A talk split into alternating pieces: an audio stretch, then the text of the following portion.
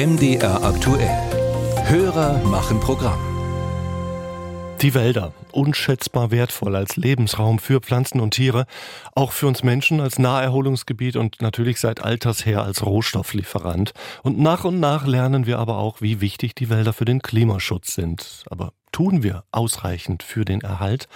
Das beschäftigt unseren Hörer Andreas Müller, denn das äh, sachsen-anhaltische Waldgesetz, das sagt, dass der Wald nachhaltig bewirtschaftet werden muss. Und er fragt, wie das Land zum Beispiel mit Verjüngung und Neuaufforstung umgeht.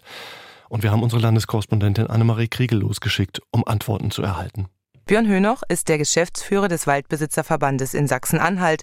Das Waldgesetz kennt Hönoch aus dem FF. Private und kommunale Waldbesitzer sind ab 100 Hektar Größe, Flächengröße ähm, verpflichtet, Bewirtschaftungspläne zu erstellen, sogenannte Forsteinrichtungswerke. Und diese sorgen dafür, dass man letztlich bei den Ernte- und Pflegemaßnahmen nicht mehr Holz entnimmt, als zuwächst. Das ist letztlich schon seit 300 Jahren in Deutschland der Fall. Zum einen stellen diese Pläne sicher, dass die Waldbesitzer sich an die gesetzlichen Vorgaben halten, weil es eine überprüfbare Verabredung zwischen Land und Waldbesitzer oder Besitzerin gibt. Zum anderen schreibt das Waldgesetz auch den Nachhaltigkeitsbegriff fest.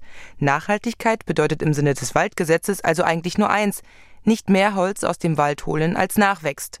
Wie alt die Bäume im Durchschnitt sein müssen oder wie viel CO2 ein Hektar binden muss, ist nicht festgeschrieben.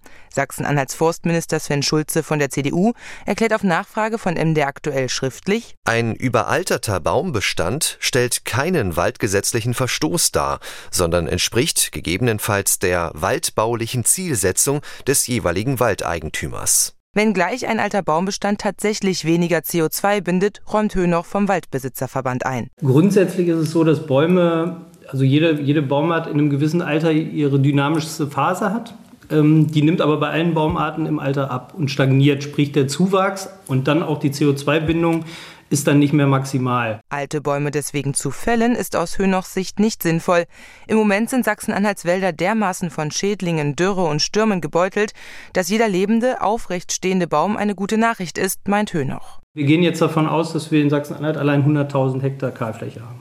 Und der Schwerpunkt davon natürlich im Harz, aber eigentlich übers Land verteilt. In der Altmark gab es Anfang letzten Jahres Windwürfe. Also überall eigentlich letztlich die Dürre von 18 bis 20 war natürlich glaube, die Wasserkörper sind immer noch nicht ganz gefüllt mit Wasser in Nord. Ja, Sachsen-Anhalts Wäldern geht es schlecht. Das bestätigt auch Anne Arnold, Forstwissenschaftlerin und Geschäftsführerin des NABU in Sachsen-Anhalt. Was nach Gesetz Nachhaltigkeit bedeutet, ist aus ihrer Sicht deutlich zu kurz gegriffen. Aus der Sicht des NABU darf in Zukunft nicht mehr die Holznutzung als überrangiges Ziel überragend im Vordergrund stehen, sondern die sonstigen Wohlfahrtfunktionen des Waldes müssen mindestens gleichberechtigt zum Zuge kommen. An dieser Stelle soll neben der Funktion als Lebensraum für an die unterschiedlichen natürlichen Waldgesellschaften angepassten Tier- und Pflanzenarten vor allem aber auch die Wasserspeicherfunktion des Waldes und die Funktion als Kohlenstoffsenke nicht zuletzt im Hinblick auf eben die Klimadebatte hervorgehoben werden. Meint Arnold und blickt kritisch auf das aktuelle Waldgesetz.